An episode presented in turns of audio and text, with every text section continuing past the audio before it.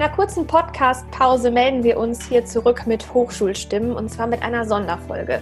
Denn besondere Zeiten erfordern ja vielleicht auch eine besondere Podcast-Folge. Seit fast vier Wochen sind wir nämlich an der Hochschule Osnabrück nun im Online-Betrieb. Unsere Lehre findet digital oder im Selbststudium statt. Viele Beschäftigte sind ins Homeoffice gezogen und die Arbeitsschichten werden verteilt. Wir, das sind wie meistens Julia Gartenstein aus dem Geschäftsbereich Kommunikation und Carsten Morisse, Professor für Medieninformatik, wollen mit Personen aus unserer Hochschule sprechen, wie sie die Zeit aktuell gerade wahrnehmen. Dazu haben wir uns mit einigen Studierenden, Mitarbeitenden und Lehrenden in einem Zoom-Meeting getroffen und sie zu ihrer aktuellen Situation und ihren derzeitigen Tätigkeiten befragt. Die werden wir hier gleich hintereinander wiedergeben. Und wir wollen anfangen mit ja, Ralf Garten, der ja einerseits Lehrender bei uns ist, Ralf Garten aus dem Geschäftsbereich Kommunikation, aber auch einer der zentralen Krisenmanager ist. Und mit ihm wollen wir uns mal ein bisschen unterhalten, was eigentlich gerade so hinter den Kulissen passiert. Hallo Ralf, schön, dass du da bist. Ja, hallo Carsten, hallo Julia. Äh, ja, äh, willkommen im äh, Videoraum. Deine wievielte Videokonferenz ist das heute Morgen? Äh, das ist heute meine dritte. Ähm, von, der, von den Zeiten her sind es insgesamt jetzt über drei Stunden in Videokonferenzen gewesen. Aber du siehst noch halbwegs frisch aus, ein bisschen erschöpft. Die Augen wirken schon ein bisschen viereckig. Ist schon anstrengend, das Videothema, ne? Also diese Videokonferenz. Ja, Videokonferenzen sind anstrengend. Ähm, das äh, kann ich bestätigen, weil ähm, es ist halt eine, ähm, eine andere Konzentration, als äh, wenn man jetzt halt mit Leuten ähm, in Räumen, in Gesprächen oder in, in, im, im, im Vorlesungsraum, im Seminarraum ähm, äh, miteinander kommuniziert. Das ist halt anders. Ähm, und äh, Bildschirmarbeit strengt halt an. Und wenn es so intensiv ist und man immer auch in den Bildschirm reingucken muss und ähm, auch direkt die Leute ja in die Kamera anguckt, und das ist anstrengend. Und Und da die Tage dann auch sehr getaktet jetzt sind, ähm, ist dann so nach acht, neun oder zehn Stunden Videokonferenz oder Videoalltag, ähm, ja, das ist, äh, da möchte ich kein Fernsehen mehr gucken. Ralf, lass uns nochmal zurückspringen an den Tag, wo das alles sozusagen ein bisschen begonnen hat. Ich erinnere mich noch total genau, Donnerstag, 12. März, irgendwann, ich weiß nicht, mittags, frühen Nachmittag ist dann die Entscheidung gefallen, okay, ab montags, äh, 16. März war das, ähm, wollen wir die Präsenzlehre einstellen. Und das ging ja dann alles irgendwie wahnsinnig schnell. Ne? Wir haben überlegt, okay, wer muss wie informiert werden, was muss organisiert werden. Abends gingen noch sämtliche E-Mails raus. Wir haben den Freitag noch zig Fragen beantwortet. Und ab Montag war dann, was die Präsenzlehre angeht, Schicht im Schacht. Lass uns da mal reingehen. Was musste alles organisiert werden? Was ist da hinter den Kulissen abgelaufen?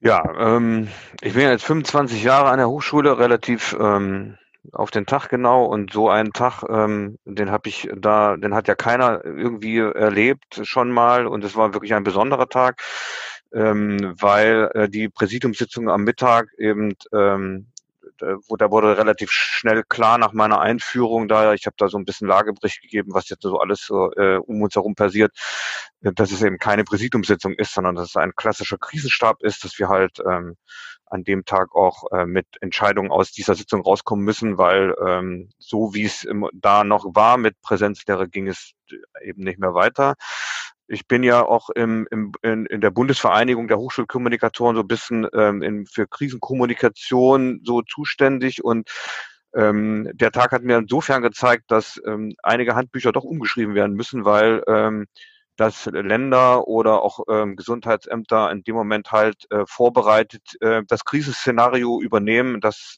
stimmt so nicht, sondern die Hochschule hat an dem Tag wirklich eigenständig äh, richtige, richtig gute Entscheidung getroffen, äh, die man vorbereiten konnte noch, dass man also wirklich wenigstens ein bisschen Zeit hatte, um diesen Online-Campus ähm, da so zu organisieren, dass er am, am Montag auch nicht ganz ähm, chaotisch äh, startet, sondern dass er wirklich in einigermaßen geordneten Bahnen abläuft. Also es war eine lange Sitzung, es war eine sehr intensive Sitzung, es war ein hochkontrollisiertes Präsidium mit ähm, den Akteuren, die drumherum waren. Carsten war ja auch dabei und auch das Studentenwerk war dabei. Ähm, und ähm, die Texte und wie wir dann kommunizieren äh, mit der Hochschulöffentlichkeit, das hat dann bis nachts um eins gedauert, ähm, ja. bis wir dann alles fertig hatten. Also es war, war ein besonderer und emotionaler Tag. Nicht so unterstreichen. Und ich kriege dann auch ja abends die Mails, äh, wenn du da sozusagen diese Texte zur Abstimmung freigibst, dann geht es immer nochmal hin und her. Also das sind dann echt immer schon Nachtschichten oder späte Abendschichten, ähm, die da irgendwie geleistet werden. Naja, äh, ich sag mal, so richtige Krisen entstehen ja immer halt durch schlechte Kommunikation. Äh, man kann ja eigentlich äh, jeder, ähm, jede Situation eigentlich in irgendeiner Form erklären und dann eben so mit die Hochschulöffentlichkeit mitnehmen, dass, ihr, dass es dann auch gut versteht. Und von daher ist es wichtig halt, dass man diese Texte natürlich abstimmt, nicht, dass jetzt also äh, zum Beispiel der Personalrat mitgenommen wird und das Gleichstellungsbüro, aber eben natürlich auch die der der rechtliche Rahmen bedacht wird. Ähm, dass das also alles dann im Konsens basiert und dass man dann sich auf einen Text einigt, gerade eben mit Arbeitszeitregelung äh, für äh, Beschäftigte, dass das dann Hand und Fuß hat und ähm, dass auch alle dahinter stehen, weil die Fragen kommen ja in allen Abteilungen auf. Ähm, wie ist das denn in meinem Fall und wie ist das denn da? Und da müssen natürlich alle äh, sowohl in der Beratung als auch in der, in der Sachbearbeitung natürlich dann äh, genauso aussagefähig sein wie natürlich auch das Präsidium. Hm. Das ist ja gerade auch so unsere Hauptaufgabe. Ne? Du hast das angesprochen. Äh, wie schaffen wir das, ähm, A, alle Informationen transparent zu kommunizieren und dann aber auch für 15.000 Mitglieder der Hochschule eben zielgerichtet zu kommunizieren. Jeder braucht da ja auch vielleicht ein bisschen andere ähm, Informationen. Und dann auf der anderen Seite müssen ja, mussten ja aber auch schnell irgendwie technische Voraussetzungen geschaffen werden, damit man mal eben in so einen Online-Modus switchen kann. Carsten, vielleicht magst du da nochmal erzählen, ähm, was bei dir dann da so alles anstand, auch als Leiter vom E-Learning Competence Center. Naja, als wir die Entscheidung gefällt haben im Präsidium, dass ähm, am 16.03. die ähm, Präsenzlehre eingestellt wird, äh, muss man natürlich schnell überlegen, ja, wie kriegt man von jetzt auf gleich einen Großteil unserer Lehrenden in ein Online-Format? Äh, das heißt, wir müssen irgendwie uns Gedanken machen, äh, wie können wir diese Präsenzveranstaltung in den digitalen Raum übertragen und die Videokonferenzsysteme, die wir bislang am Start hatten, die haben sich dann schon auch unmittelbar eigentlich nach dieser Entscheidung, als natürlich das an vielen Hochschulen auch irgendwie hochkam, dieses Thema, ja, wir haben ja das System vom DFN, Deutsches Forschungsnetz, eigentlich hier immer empfohlen. Die haben sich schon als nicht hinreichend äh, leistungsfähig gezeigt, sodass wir dann überlegt haben, Mensch, mit welchem System können wir das machen und quasi übers Wochenende uns dann halt für das äh, Angebot von dem amerikanischen Unternehmen Zoom entschieden haben, übers Wochenende 100 Lizenzen gekauft haben, die dann gleich am ersten Montag äh, sofort weg waren, weil die dann hm. sofort nachgefragt waren, die dann quasi über Nacht sofort eine Hochschullösung gekauft haben von diesem Anbieter und der sich äh, bislang eigentlich als eine sehr gute und sehr stabile Lösung für dieses Lehrformat, äh, nämlich die Übertragung der Präsenzlehre in den äh, Online-Raum, gezeigt hat. Ja, und da würde ich sagen, da haben wir echt Glück gehabt, dass wir da auch das richtige System gesetzt haben. es kommen jetzt zwar natürlich so ein paar Themen hoch, es geistert durch die Presse immer wieder Datenschutzthemen, aber ich glaube, jetzt mit den Einstellungen, die jetzt getroffen sind und die Empfehlungen geben wir auch auf unserer Webseite, äh, sind wir da irgendwie ganz gut und ganz sicher erstmal unterwegs. Man muss ja auch sagen, wir waren ja, unser Semester hatte ja schon angefangen. Wir waren ja auch gezwungen, einfach wirklich schnell zu reagieren und da jetzt nicht in wochenlangen Abstimmungsprozess ja. zu gehen. Ne? Das, das ist das Besondere auch an der Situation. Wir waren deutschlandweit die größte Hochschule, die überhaupt sich im äh, Vorlesungsbetrieb, im regulären Vorlesungsbetrieb befunden hat. Äh, und deswegen gab es keine Blaupause. Ne? Also wir waren mehr oder weniger auch die Versuchskaninchen, äh, die halt sich auf dieses Eis begeben hat und gesagt hat, wir müssen das innerhalb von wenigen Tagen, also einen Werktag und ein Wochenende, wie Carsten das schon gerade gesagt hat, äh, umstellen. Und da ähm, da hat äh, das, also besonders das ELCC da schon wahre Höchstleistung verbracht, indem es halt wirklich in einer affenartigen Geschwindigkeit halt ganz viele Möglichkeiten aufgezeigt hat, inklusive halt der Videosysteme, ähm, aber eben auch äh, andere Tools halt, wie man halt eine Lehre spannend ähm, äh, gestalten kann. Ne? Und ähm, auch Tutorien, ähm, äh, Online-Video-Tutorien, äh, äh, PDF-Dokumente und so weiter und so fort, Manuals, damit halt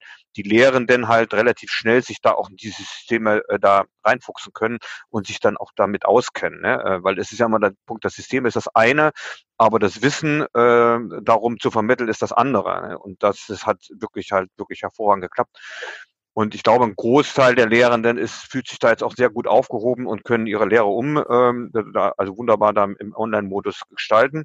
Natürlich gibt es das eine oder andere Lehrformat, was eben da nicht so eins zu eins übertragbar ist. Da müssen wir jetzt sicherlich alle gemeinsam mal gucken, inwieweit man vielleicht auch das Lehrformat ändern muss, weil es so nicht umsetzbar ist. Ähm, das wird man sehen. Äh, das richtet sich dann so ein bisschen, wie es jetzt hier so weitergeht. Ich habe das ja auch schon verschiedentlich gesagt. Also das, was wir in zehn Jahren Projektarbeit nicht geschafft haben, nämlich dieses Thema digitaler Medien in der Lehre stärker hier zum Einsatz zu bringen, das haben wir jetzt quasi über ein Wochenende geschafft. Ne? Und da muss man jetzt gucken, wie kann man das auch nachhaltig äh, in der Hochschule etablieren, dass wir vielleicht sozusagen bei den Kolleginnen und Kollegen, die den ersten Schritt gegangen sind, äh, sozusagen vielleicht auch den zweiten Schritt gehen und überlegen, wie sie denn zukünftig dann auch die digitalen Medien einsetzen. Ich hätte aber noch mal eine Frage sozusagen, äh, naja, das war jetzt sozusagen der erste Schritt. Nun haben wir ja zumindest in der ersten Woche haben wir tagtäglich Krisenstabssitzungen gemacht und haben wir die Frequenz ein bisschen runtergefahren. Mich würde mich mal interessieren, so im Geschäftsbereich Kommunikation, äh, wie viel ist gerade Alltag und wie viel ist sozusagen von diesem Krisenmanagement immer noch bestimmt in eurem Tagesgeschäft? Ja, ähm, also der schon, Geschäftsbereich. Schon noch viel. Ja, ja, klar. Also das bestimmt schon, äh, das bestimmt schon den Alltag. Ne? Also äh, natürlich laufen noch viele Themen äh, parallel, können wir gleich ein bisschen da berichten, aber ähm, was im Krisenstab besprochen wird und was im Newsletter dann steht und was letzten Endes dann auch über alle anderen Medien ja weiter kommuniziert wird, über die sozialen Medien an, direkt an die Studierenden, gerade Prüfungsfragen, als auch eben äh, über Informationsseiten oder Oscar-Seiten, wo halt äh, die äh, spezifischen äh, Nutzergruppen halt dann nochmal angesprochen werden und die dann ihre Informationen äh, kriegen, wie Arbeitszeitregelungen und so weiter und so fort. Ähm, bestimmt, also die Krise schon noch unser ähm, Geschehen. Ne? Also es gibt ja im Moment ist der Turnus so drei Tage in der Woche, also Montag, Mittwoch, Freitag ist in der Regel Krisenstab und dann gibt es halt eine umfassende Kommunikation an die Hochschule. Von daher ähm, sind die Tage natürlich da schon mal ein bisschen geblockt und an den anderen beiden Tagen findet auch noch ein bisschen ganz normales äh, Leben im Kommunikationsbereich statt. Wir haben noch ein paar größere Themen. Also äh, Julia beispielsweise kann ja ein kleiner über ein Merchandising berichten. Ähm, wir fahren parallel, äh, switchen wir gerade auch einen Markenkernprozess in die äh, Online-Realität um. Äh, und ähm, es gibt auch noch Kampagnen, also nach, trotzdem bereiten wir in irgendeiner Form auch das Jubiläum vor und es wird auch noch gedreht und äh, äh, Holger ähm, ist auch ähm, gerade dabei, halt ein neues Magazin, auch etwas anders ähm, äh, vorzubereiten, was dann im Mai und Juni kommt. Ähm, also es passiert ganz viel. Aber äh, Julia. Ja, ich finde, was man auf jeden Fall sieht, was gerade auch ganz wichtig ist, ist unfassbar viel ähm, Kommunikation mit den einzelnen Statusgruppen. Also zum Beispiel auf Social Media ähm, sind ja folgen uns auch viele ähm, Studierende von uns, und da ist ein deutlich erhöhter Gesprächsbedarf. Das sind zum Teil Fragen, ne, wo einfach nochmal Nachfragen kommen, wo individuelle Fragen kommen, also ganz, ganz viel Community Management. Und manchmal habe ich das Gefühl, manchmal auch einfach beruhigen, Unsicherheiten aus der Seite räumen. Und das zählt, finde ich, gerade auch ganz, ganz viel irgendwie so zu unserem Job. Und dann ist natürlich irgendwie schön zu sehen, wenn die sich irgendwie insgesamt ähm, ganz gut abgeholt fühlen. Ja, also das ähm, äh, Informationsaufkommen ist extrem gewachsen, das kann ich bestätigen. Also gerade auch mit dem E-Mail, das gut, die gute alte E-Mail äh, ist im Moment auch sehr, sehr wichtig. Äh, also ich habe so pro Tag zwischen 100 und 150 wirklich Anfragen, die ich beantworten muss. Äh, das äh, also ganz viel halt über das Thema Krise äh, und Kommunikation halt, äh, aber eben auch natürlich Anfragen von den Medien äh, oder eben auch Anfragen aus der Community beziehungsweise Diskussionen, ähm, die da äh, Fragen, die da beantwortet werden. Also wir sind ja nicht die Einzigen, aber wir sind äh, bei der Bewältigung der Krise äh, im Hochschulbereich ziemlich weit vorn und deswegen kommen auch viele und fragen uns. Also gerade am Freitag hatte ich auch ein längeres, ähm, eine längere Videokonferenz mit den OL7 Kollegen äh, und äh, da die sind bei vielen Dingen noch nicht so weit, weil die äh, mit der Lehre noch gar nicht begonnen haben. Das ist alles verschoben. Äh, von daher konnten die sich bei uns schon das eine oder andere abgucken. Hast du sonst noch irgendwie einen Blick sozusagen auf die Hochschullandschaft, was sich da gerade tut, wo wir da im Vergleich stehen? Ja. Weil ich habe das irgendwie, ja. ich kriege das gar nicht mit, weil ich da irgendwie so in anderen Themen gerade unterwegs bin. Ja, also ähm, die Universitäten sind ja alle noch im, äh, in der Winterpause. Das heißt, das Semester ist ja in der Regel für der Semesterbeginn so Mitte April, also eigentlich nach Ostern geplant. Die haben jetzt fast alle auf den 1. Mai äh, verschoben und haben sich in den letzten vier Wochen in Ruhe angeguckt, was so passiert.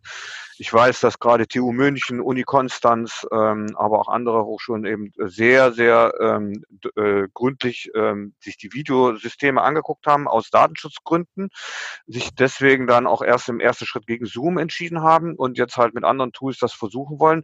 Wir haben aber keine Erfahrung. Das heißt, die werden, äh, die wissen gar nicht, wie es im, im, im wirklichen Leben dann passieren wird.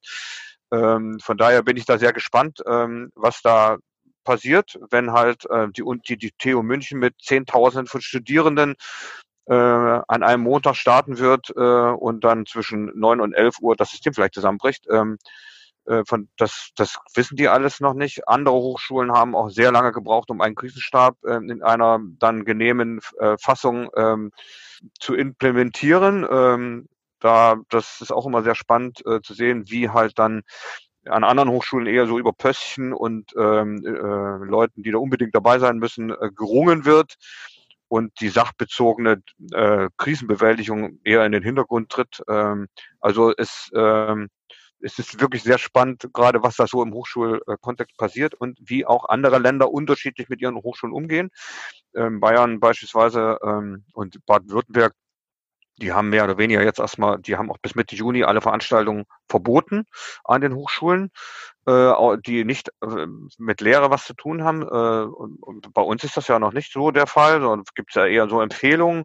Ähm, also das auch, ähm, da muss man immer auch mal gucken, halt, äh, vor welchen gesetzlichen Voraussetzungen die äh, Hochschulen da erstmal so stehen.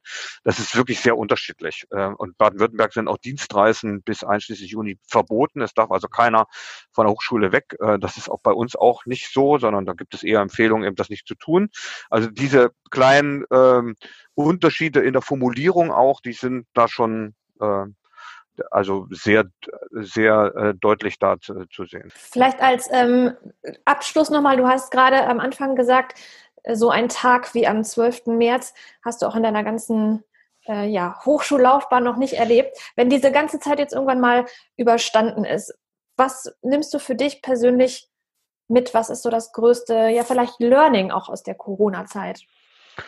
Also das größte Learning ist, ähm, dass äh, eine, eine Hochschule äh, in der Lage sein muss, jede Krise und auch eine Pandemie äh, selbst zu organisieren, also selber zu bestehen und sich nicht auf irgendwelche staatlichen oder behördlichen ähm, Stellen verlassen kann. das ist das, das ist der größte Lerneffekt, den ich da habe, weil in allen, ähm, in jeder einschlägigen Literatur steht immer, äh, warten Sie, bis das Gesundheitsamt oder irgendjemand kommt und dann übernehmen die. Ähm, das ist, das hat ja so nicht stattgefunden, sondern das Gegenteil war der Fall. Und die Hochschule ist aktiv, proaktiv äh, zum Schutze ihrer Mitglieder in Vorleistung getreten und hat Dinge organisiert, die ähm, erst später ähm, als äh, Verfügung von Land, Landkreis und Stadt kamen. Und das ist der, der, also das äh, Bedeutendste, was ich aus dieser Krise rausnehme. Und dann noch eine andere Sache natürlich auch, äh, dass vieles online machbar ist, aber ähm,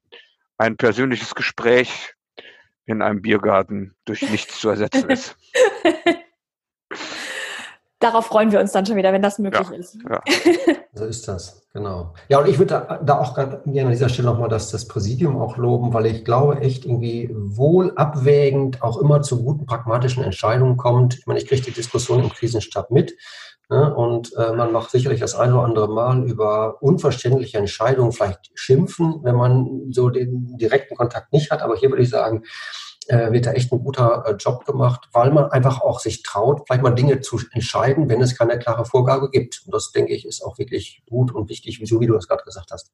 Ja, also was da jetzt abläuft, gerade Präsidium, kann man wirklich mit professioneller Arbeit äh, beschreiben. Das, äh, da gibt es nichts zu meckern. Also ähm, da werden auch alle äh, Statusgruppen und Bedenkenträger gehört und äh, manchmal wird auch ähm, da noch eine Formulierung eingebaut, um genau die auch mitzunehmen. Äh, äh, da gibt es wirklich kein, äh, keinen Ansatz in irgendeiner Form von Kritik. Also es wäre wirklich unfair, da irgendwie was zu sagen.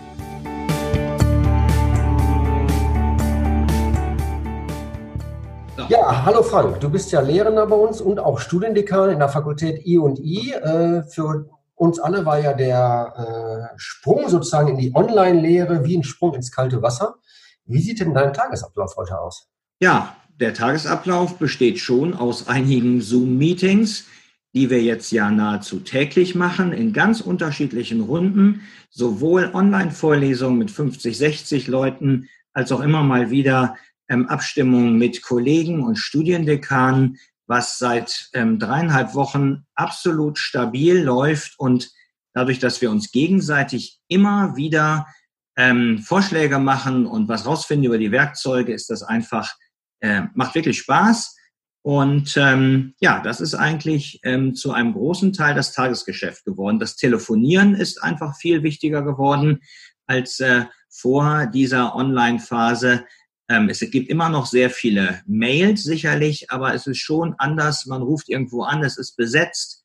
Ähm, man ruft ähm, äh, Verwaltungsmitarbeiterinnen an über ihre ähm, Büronummer und dann wird das ins ähm, Homeoffice weitergeleitet. Bei Homeoffice fällt mir ein, durch die Zoom-Meetings kriegt man einen sehr schönen persönlichen Kontakt zu vielen Kollegen, weil man ja bei denen zu Hause im Wohnzimmer, Büro oder wo auch immer ist. Ähm, wenn die nicht gerade so einen künstlichen Hintergrund einblenden, muss ich ehrlich sagen, dass das ähm, viel persönlicher ist, als man das sonst so erlebt in der Zeit davor. So, dein persönlicher Hintergrund ist gerade ein Wust von mathematischen Formeln. Äh, ich glaube, für dich ist ja sozusagen diese Online-Lehre auch ziemliches Neuland. Du hast mir mal erzählt, du hast eine ziemlich steile Lernkurve durchlaufen.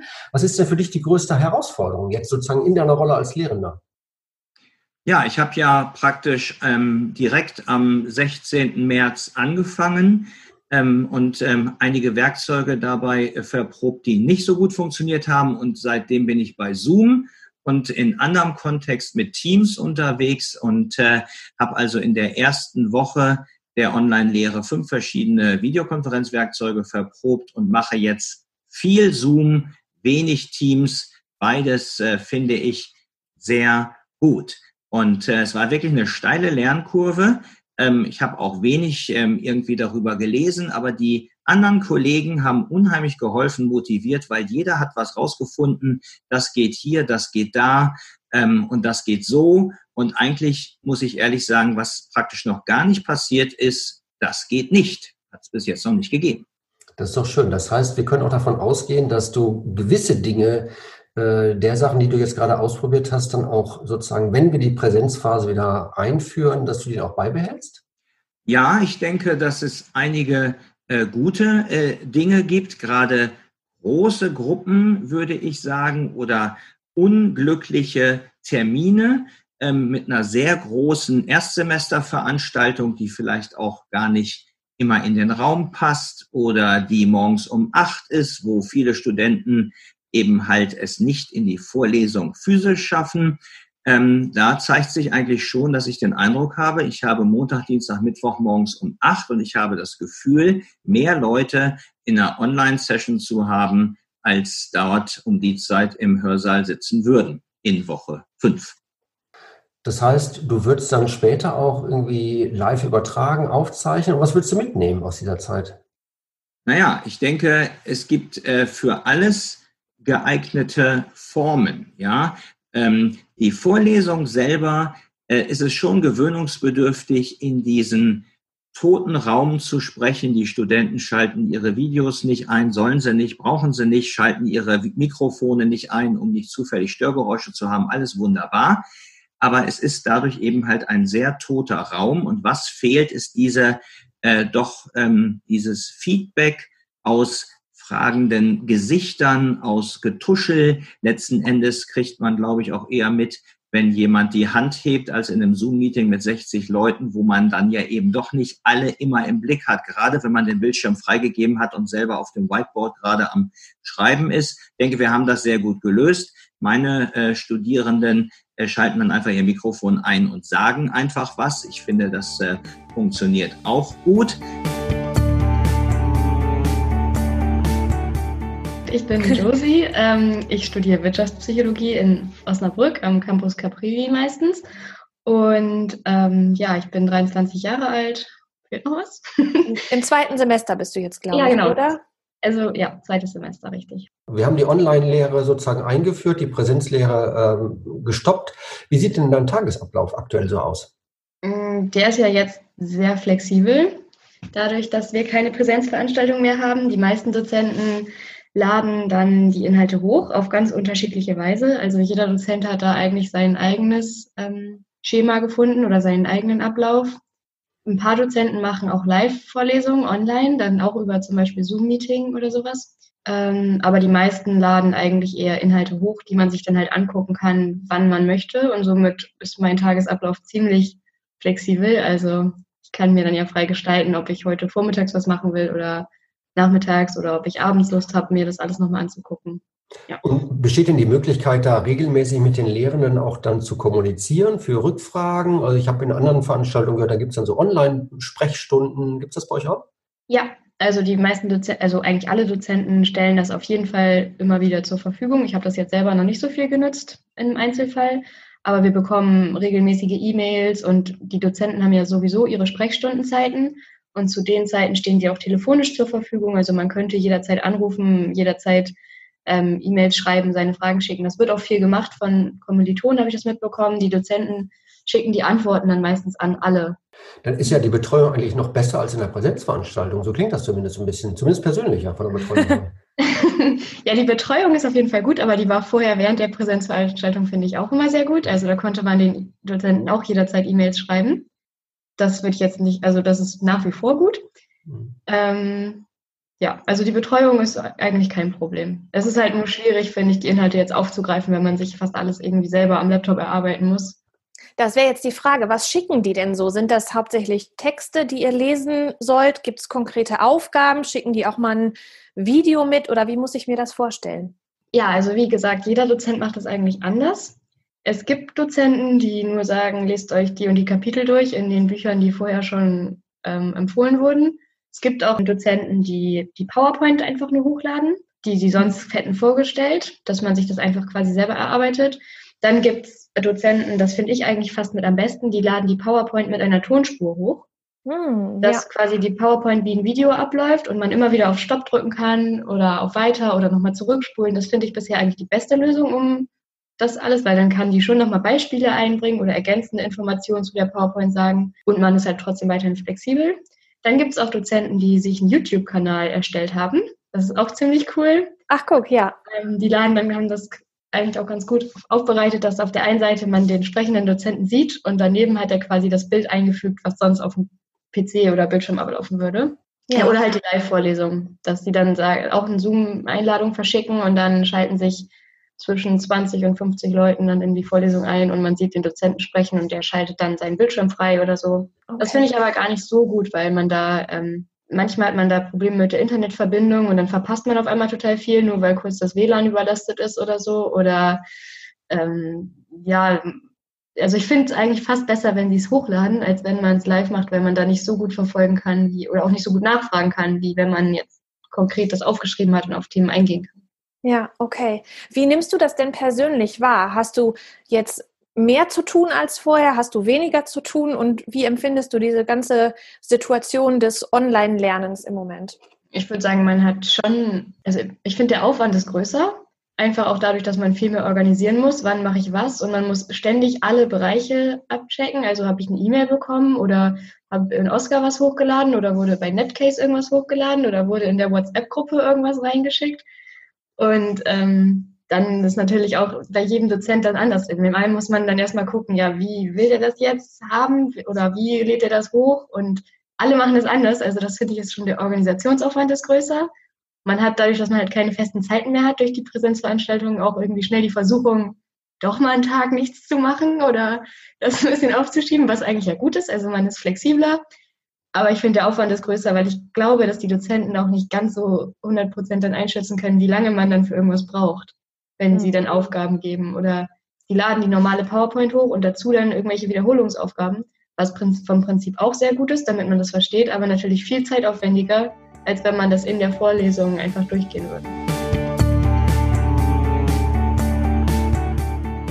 Ich bin Jan Kramer vom Institut für Musik. Ich bin hier verantwortlich äh, für die IT und das Tonstudio des Instituts und bin außerdem noch in der Lehre. Ich äh, unterrichte Audiotechnik und Medientechnik hier an der Hochschule für die Studierenden und bin natürlich jetzt durch die Corona-Zeit schon stark involviert, weil viele technische Fragen jetzt bei mir auflaufen. Wie sieht denn das ähm, im, am Institut für Musik ganz konkret in der Lehre aus? Ich stelle mir das da besonders schwierig vor, ja, Seminare zu machen, wenn man beispielsweise, weiß ich nicht, singen übt oder mit seiner Band probt, äh, das online stattfinden zu lassen. Das kann ich mir bei BWL noch relativ gut vorstellen. Bei Musik, was sind da die Herausforderungen? Ist auf jeden Fall schwierig. Also wir haben natürlich viel Einzelunterricht die, ähm, und Gruppenunterricht, da muss man vielleicht ein bisschen gucken, ähm, jeder geht damit anders um. Was, glaube ich, am einfachsten sind, sind die Theorievorlesungen.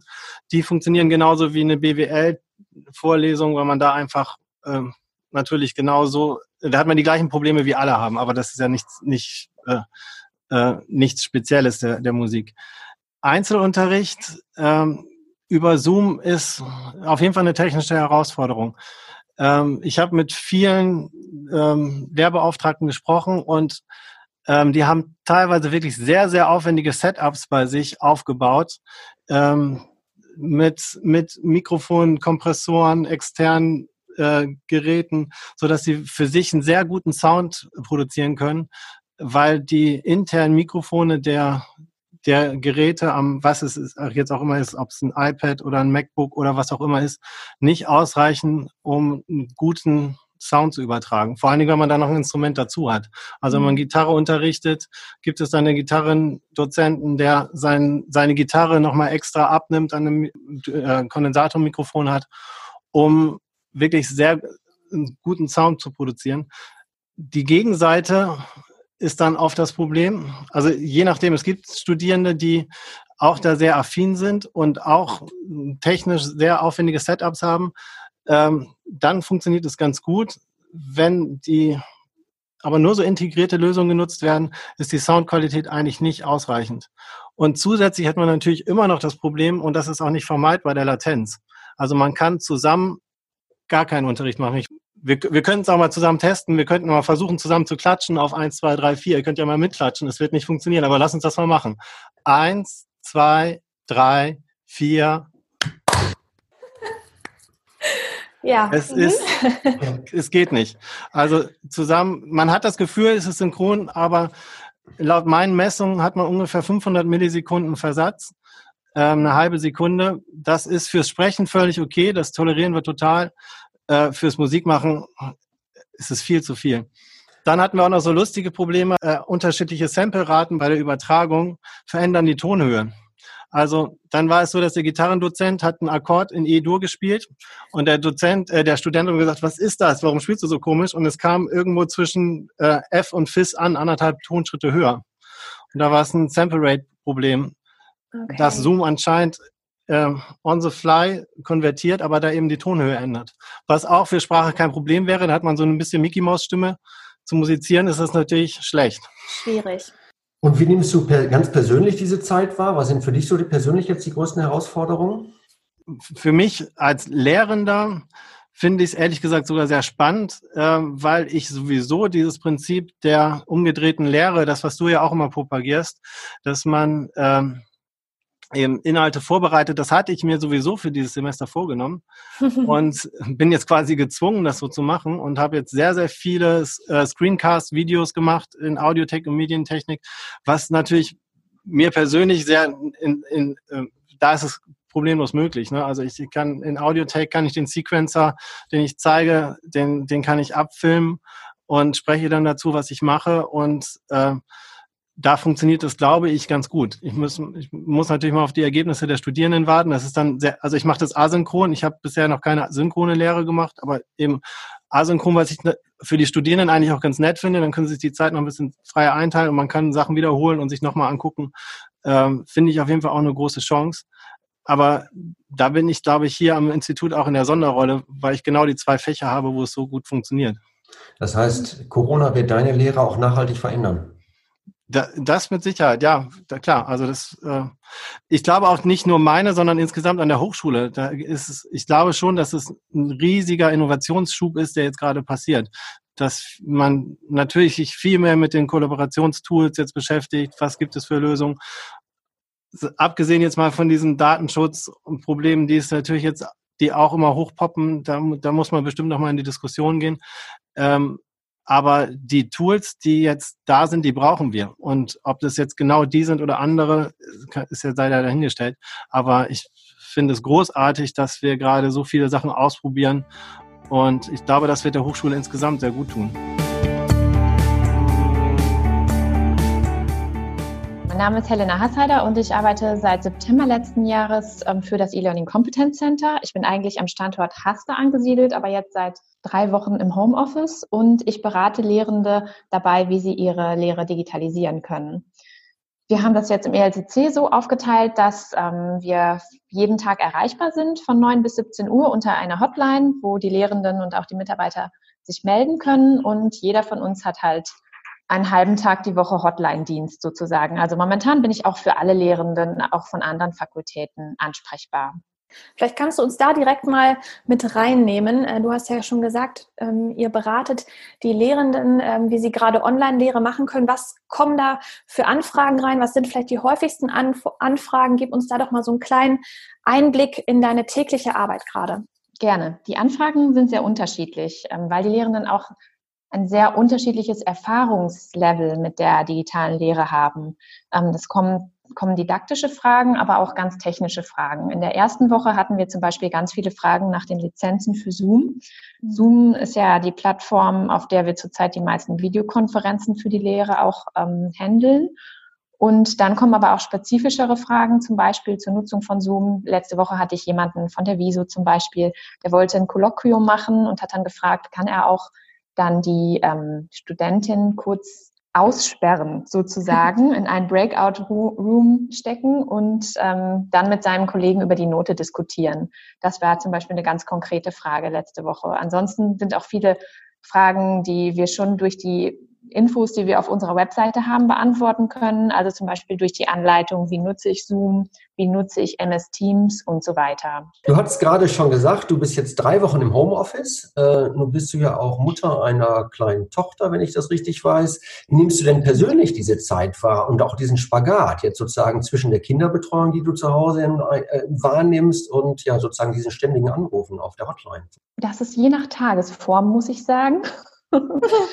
Ähm, also eigentlich klappt es ganz gut. Meine Tochter, die äh, beschäftigt sich auch schon sehr gut alleine und ich habe es jetzt so geregelt, dass, also ich bin recht allein äh, momentan verantwortlich und vormittags nutze ich zum Arbeiten, solange es gut geht. Ich mache aber immer zwischendurch mal eine Spielpause und äh, mir hilft es, den Tag gut zu strukturieren. Also wir stehen jeden Morgen genauso früh auf wie sonst, vielleicht mal eine halbe Stunde später, aber das macht eigentlich keinen großen Unterschied. Dann nach dem Frühstück fange ich an zu arbeiten und bin aber währenddessen immer ansprechbar. Und ähm, dann arbeite ich so bis 11.30 Uhr ungefähr, mache dann das Mittagessen und ähm, dann mache ich erstmal Pause und wenn es dann not nötig ist, dann arbeite ich nochmal so von 16, 17 Uhr an, je nachdem dann auch noch in den Abendstunden. Ähm, das ist unterschiedlich, je nachdem, wie der Tag so läuft und was auch für Anfragen kommen, ob die Zeit haben oder nicht. Jetzt ähm, zurzeit bin ich mit der Vorbereitung von einem Webinar beschäftigt. Und das setzt mich jetzt schon ein bisschen unter Stress, weil ich ähm, da natürlich zu einem bestimmten Zeitpunkt das fertig haben muss. Und da läuft nicht jeder Tag so super, dass das hier alles so parallel gut klappt. Aber bislang ähm, haben wir es noch gut hinbekommen und wir kriegen es auch weiterhin gut hin, denke ich. Bin Christian Gerd, bin in der WISO Professor für ähm, Wirtschaftsinformatik, insbesondere Software Engineering und bin seit 2014 an der Hochschule. Bisher hatte ich Online-Lehre äh, sehr wenig äh, Anknüpfungspunkte. Natürlich stand man immer in irgendeiner Form in Kontakt äh, über das Oscar-Portal oder über äh, auch mal eine Videotelefonat, das definitiv. Nur äh, meine Lehre findet hauptsächlich in, in Computerräumen in der, in der Hochschule statt und das ist in der Regel face-to-face. -face, ja? Also dass man direkt vor Ort ist mit den, mit den Studis, weil wir auch nicht voraussetzen können, dass sie die beziehungsweise nicht vorausgesetzt haben, dass sie diese Software hat, haben auf ihren, auf ihren privaten Rechnern. Aber bisher muss ich sagen, läuft das ganz gut. Wir machen das, ich mache meine Lehre hauptsächlich über Zoom ich äh, nutze aber auch klassische Sachen, also zum Beispiel hier im Hintergrund siehst du es gerade mein Whiteboard, das ist regelmäßig im Einsatz. Ich habe dann so eine kleine Kamera, die dann auf so einem Stativ äh, vor dem Whiteboard steht, dass das dann auch schön groß genug ist. Und äh, dann kann ich ohne weiteres äh, ja so ein Theorieteil mit Folienpräsentationen machen über Zoom. Was ist sozusagen dein, dein Praxistipp vielleicht für andere Lehrende, wo du sagen würdest, Mensch, das ist das Top-Tool, äh, was ich jetzt irgendwie in dieser Phase einsetzen kann? Äh, das Chatfenster ist äh, äh, heiß begehrt. Das, äh, also Chatfenster bei, bei, bei, Zoom. Bei Zoom, das Chatfenster mhm. ist, äh, ist bei mir immer offen, weil äh, gerade in größeren Veranstaltungen bewegt sich das immer so zwischen 30 und 40 Leuten, die dann in so einer Veranstaltung sind. Ähm, die Bereitschaft dann, äh, das Mikrofon äh, zu unmuten, also zum äh, Sprechen schalten, ist nicht so hoch, aber das Chatfenster wird genutzt. Also ich stelle dann auch direkt Fragen, ganz, ganz ähnlich wie ich das in der Präsenzlehre auch mache, dass ich äh, auf, äh, auf die Studis äh, zugehe und, und eine Frage stelle, mache ich das hier auch online Und die antworten doch recht, recht flott dann auch übers Chatfenster und äh, das funktioniert ganz gut. Also diese Rückmeldung funktioniert und diese Interaktion ist da. Wie nimmst du diese Zeit gerade persönlich wahr, sozusagen im persönlichen Umfeld, aber auch wie die Hochschule damit mit dem Thema umgeht?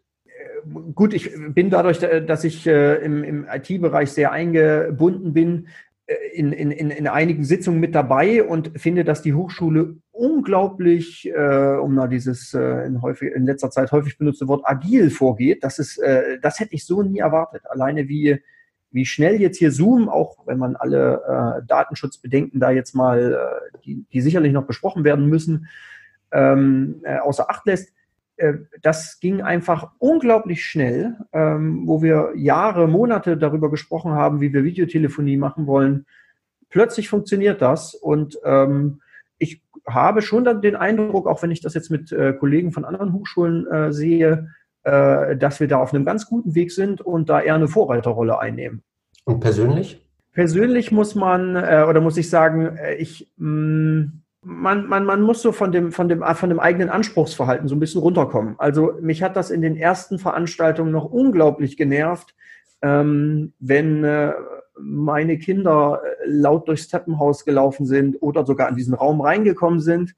Das habe ich abgelegt. Es ist jetzt ähm, tatsächlich äh, nicht egal. Ich versuche natürlich mit denen zu sprechen, aber äh, dieses äh, Verständnis äh, kann man bei Dreijährigen noch nicht so voraussetzen. Ähm, und die sind jetzt halt hier, äh, aber da, dadurch, dass es vielen so geht und ich das auch in Video, vielen äh, ähm, ähm Videogesprächen äh, äh mitbekommen habe, dass es bei anderen genauso ist, ist es okay. Wir haben Benjamin Hering zugeschaltet. Hallo Benjamin. Und äh, vielleicht magst du dich einfach selber einmal kurz in ein bis zwei Sätzen vorstellen. Wer bist du? Was machst du bei uns an der Hochschule? Ähm, ich bin Lehrkraft besonderer Aufgaben, darf als Dozent am Campus Lingen arbeiten und ähm, vertrete dort so ein bisschen so die Fachlichkeit, Kommunikation, Rhetorik, Gesprächsführung, Moderation, Improvisationstheater, kreatives Schreiben. Das sind so die ähm, Bereiche, in denen ich unterwegs bin. Und äh, ja, das mache ich und zudem darf ich Großveranstaltungen von der Hochschule moderieren, zum Beispiel die Erstsemesterbegrüßung ähm, oder auch ähm, Deutschlandstipendium und Sonderveranstaltungen. Das freut mich immer sehr. Nun sind die Großveranstaltungen gerade alle abgesagt. Wie sieht denn dein Tagesablauf jetzt aus? Also ich wache morgens auf, öffne mein Fenster und äh, mein Bild ist dazu, es gibt ganz viele Singvögel bei uns in der Nähe und es gibt aber auch zwei Raben und diese beiden Raben nerven mich hart. Also die sind wirklich sehr laut und sehr präsent und ich finde, das trifft auch auf mein Inneres zu, also auf meinen Kopf. Da sind so ein paar Raben, die machen Alarm und das sind so Skandalraben, die sagen, hei, hei, hei, wie das wohl alles wird. Und es gibt aber auch ein paar schöne Vögel, so Singvögel, die sagen, nutz jetzt den Tag, nutz die Stunde und wenn dann die ersten Online-Meetings beginnen mit den Kolleginnen und Kollegen und wir sozusagen ähm, analysieren, wie hat die Lehre funktioniert, wo hapert es gerade. Wir sind also wirklich tagesaktuell immer dabei, uns gegenseitig auf den Stand der Dinge zu bringen und haben hohen Informationsaustausch, was ich sehr genieße. Ähm, alle sind dabei, sozusagen sich gegenseitig zu unterstützen. Das ist so mein Tagesablauf, wie er dann meistens startet. Wenn ich Vorlesungen habe, habe ich die schon so gut vorbereitet wie wahrscheinlich vorher noch nie. Ähm, ich habe den Studierenden vorher einen genauen, minutiösen Ablaufplan geschickt, damit sie wissen, was auf sie zukommt und an den halte ich mich auch in der Regel. Und trotzdem ist jede Vorlesung eine Generalprobe ähm, und wird kritisch ausgewertet. Und das äh, ist mein Tagesablauf, dass ich mal wieder am Ende des Tages gucke, was haben wir bis hierhin geschafft, woran hapert es noch und was ist als nächstes zu tun. Hm. Benny, du bist ja selber Theaterpädagoge und ähm, Improvisation ist ja eigentlich so dein täglich Brot. Ist dir das jetzt einfacher gefallen, mal eben auf Online-Vorlesungen umzuswitchen und dir da was zu überlegen, wie das jetzt ablaufen könnte mit deiner Lehre? Ich glaube, was ganz wichtig ist, ist, dass wir als äh, Lehrende jetzt nicht vorgeben, dass wir die Allwissenden sind, die wissen, wie alles funktioniert, sondern ähm, die Grundregel mit Lust scheitern, das als Projekt zu sehen, das nehme ich als extrem erquickend wahr. Das heißt, es gibt ja vom äh, Lehrkolleg, da habe ich zum ersten Mal kennengelernt, das Tool, diese TAPS Teaching Analysis Polls. Und ähm, das mache ich eigentlich nach jeder Vorlesung, dass ich wirklich sage, was hat Ihr Lernen heute ermöglicht, was hat mhm. das verhindert und was folgt daraus für unsere nächste Einheit. Das sind so die kleinen Sinneinheiten, die ich jetzt gerade ähm, entdecke. Und da hilft mir natürlich auch dieser Impro-Gedanke, Ja zu sagen, diese Situation anzunehmen, in der wir gesamtgesellschaftlich gerade stecken und natürlich auch als nächsten Schritt äh, es gab einen so einen Satz, den ich in einer Fortbildung jetzt gehört habe. Jede echte Erfahrung bezahlt mit dem eigenen Leben. Und das ist eigentlich so ziemlich das, was ich gerade zu Corona und zu dieser derzeitigen Situation sagen kann. Das ist eben eine echte Erfahrung, die wir machen, einmal als Gesamtgesellschaft und natürlich auch jedes Individuum. Und ja. für mich zählt ähm, dann noch dieser Impro-Gedanke, retten ist Pflicht. Das heißt, die Studierenden sind zum Teil in sehr schwierigen Situationen gerade zu Hause und ich denke, dass regelmäßige Termine uns allen davor schützen, Verwahrlosungstendenzen zuzulassen. Und das ist mein höchster Anspruch, dass ich versuche, durch diese Krise gemeinsam mit dem Kontakt, den ich mache, der in der Regel ein sehr, sehr positiv gemeinter ist. Also ich möchte wirklich denen eine gute Zeit bereiten mit den Vorlesungen, sie überraschen ähm, und ihnen die Möglichkeit geben, da bisschen was dazu zu lernen, natürlich. Aber ich bin selber jetzt gerade ganz ehrlich, ich bin kein Digital Native. Ähm, ich lerne ganz, ganz viel von den Studierenden und das sage ich auch mal wieder nach jeder Einheit. Wenn die Präsentationen machen und Desktop-Sharing schneller hinkriegen als ich, dann macht es das spannend, dass wir jetzt mal die Lehr-Lernsituation ernst nehmen. Super schön. Was mich noch interessieren würde, bei uns in der Fakultät haben wir die Erfahrung gemacht, dass die Studierenden ihr Videobild häufig ausschalten. Wie ist das bei dir in deinen Veranstaltungen? Ich ähm, mache das schon sehr vorsichtig. Ich finde, das ist wirklich etwas, also ähm, ich habe von Kolleginnen und Kollegen auch gehört, es gibt Studierende, die gerade in sehr schwierigen familiären Situationen zu Hause sind, wo drei, vier, fünf Menschen äh, vielleicht auch auf engerem Raum zusammenrücken. Ähm, da kann es schon helfen, dass man den Studierenden einmal ähm, erklärt, phänomenologisch, dass man hier auch ein schönes Hintergrundbild einstellen kann, wenn man das möchte, sodass man jetzt sozusagen die Umgebung gar nicht so stark wahrnimmt. Ähm, und dass man natürlich auch das Ganze sagt. Bei einem synchronen Lernformat online ähm, ist es eben erforderlich, dass man ein wenig Feedback bekommt, gerade für die Fachlichkeiten, die ich mache. Ich kann nicht sagen, dass es überall den größtmöglichen Sinn äh, hat, dass wir jetzt äh, die Lehre aufrechterhalten. Aber ich denke schon, dass wir, also, dass man das äh, anständig übertragen kann, die Dinge, die ich gerade tue. Also auch Kommunikation, Rhetorik, diese ganzen Dinge finden ja eben auch statt, zum Beispiel über Formate, die wir jetzt hier gerade auch miteinander teilen. Und da muss ich auch moderieren können, da muss ich auch versuchen können, Wortbeiträge zu strukturieren. Und ähm, dafür müssen wir uns sehen können. Das akzeptieren die Studierenden in der Regel auch bei meinen, ähm, äh, bei meinen Online-Formaten. Ich habe beispielsweise letzte Woche mit den Theaterpädagogen Improvisationstheater gemacht, äh, auch über den digitalen Raum. Ich würde lügen, wenn ich sagen würde, dass das Digitale da ganz, ganz großen Sinn macht, äh, weil man kann ein, einzige einzelne Methoden und Übungen ausprobieren und es und dafür braucht man natürlich Bild. Und dann sehen die Studierenden das auch sofort ein und äh, eröffnen alle ihr Bild. Aber auch da muss man ganz ehrlich reflektieren, welche Zugangsvoraussetzungen haben wir wir haben nicht alle die gleichen Zugangsvoraussetzungen. Es gibt einige Studierende, die extrem frustriert sind, weil sie auf einem kleinen Handybildschirm versuchen, eine Vorlesung zu folgen, aber nicht das ganze Semester sehen können. Und dann sitze ich da mit zwei, drei Bildschirmen im besten Fall und kann äh, in einem voll eingerichteten Büro natürlich eine ganz andere Situation schaffen. Und mir muss aber einleuchten, dass das Live-Erlebnis der Vorlesung jetzt gerade nicht so schön ist für jeden Einzelnen, der da gerade an dem Bildschirm ist. Ähm, und vielleicht ist auch nicht jeder Hintergrund gerade so repräsentativ, dass man ihn gerne der Öffentlichkeit zur Verfügung stellen würde und da als Schauobjekt dastehen würde. Und das thematisiere ich sehr transparent und sehr offen, damit wir überhaupt erst anfangen können zu arbeiten. Hm. Vielleicht ganz kurz abschließend noch. Ähm, hast du ein, zwei Wünsche für die Zeit nach Corona, ganz persönlich du? Ähm, ich mache ja momentan bei diesem Gross National Happiness Zertifikatskurs äh, der Hochschule mit und ähm, mich begleitet dieser Zertifikatskurs sehr, weil ich ganz einfach glaube, dass wir gesamtgesellschaftlich da jetzt an so einer Schwelle stehen und auch an einer großen Chance, weil es das erste Mal ist, dass wir alle gemeinsam weltweit ähm, ein Thema haben. Ich glaube, dass all jene, die glauben, dass wir sofort wieder so weitermachen müssen wie davor, dass das nicht die Zielsetzung sein kann. Ich glaube auch nicht, dass es die Zielsetzung sein kann, äh, jetzt ähm, zu denken, dass danach alles automatisch gut wird und besser wird und schöner wird als vorher und alle Menschen sofort äh, Freunde sein werden, sondern ich glaube, dass wir, und da bin ich sowohl in der Krise als auch davor, bin ich einfach beeindruckt vom Gesamtpräsidium, von der Arbeit, die dort geleistet wird, auch vom ELCC und so weiter.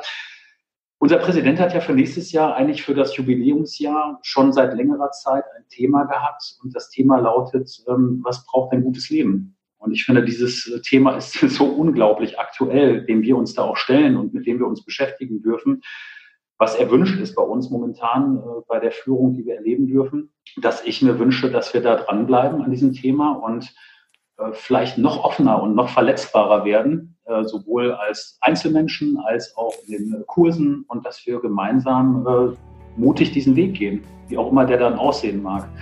Und das bedeutet erstmal diese Krise wirklich in all ihren Facetten nach und nach sich davon treffen zu lassen. Ein schönes Schlusswort, würde ich sagen. Kann ich absolut zustimmen. Ja.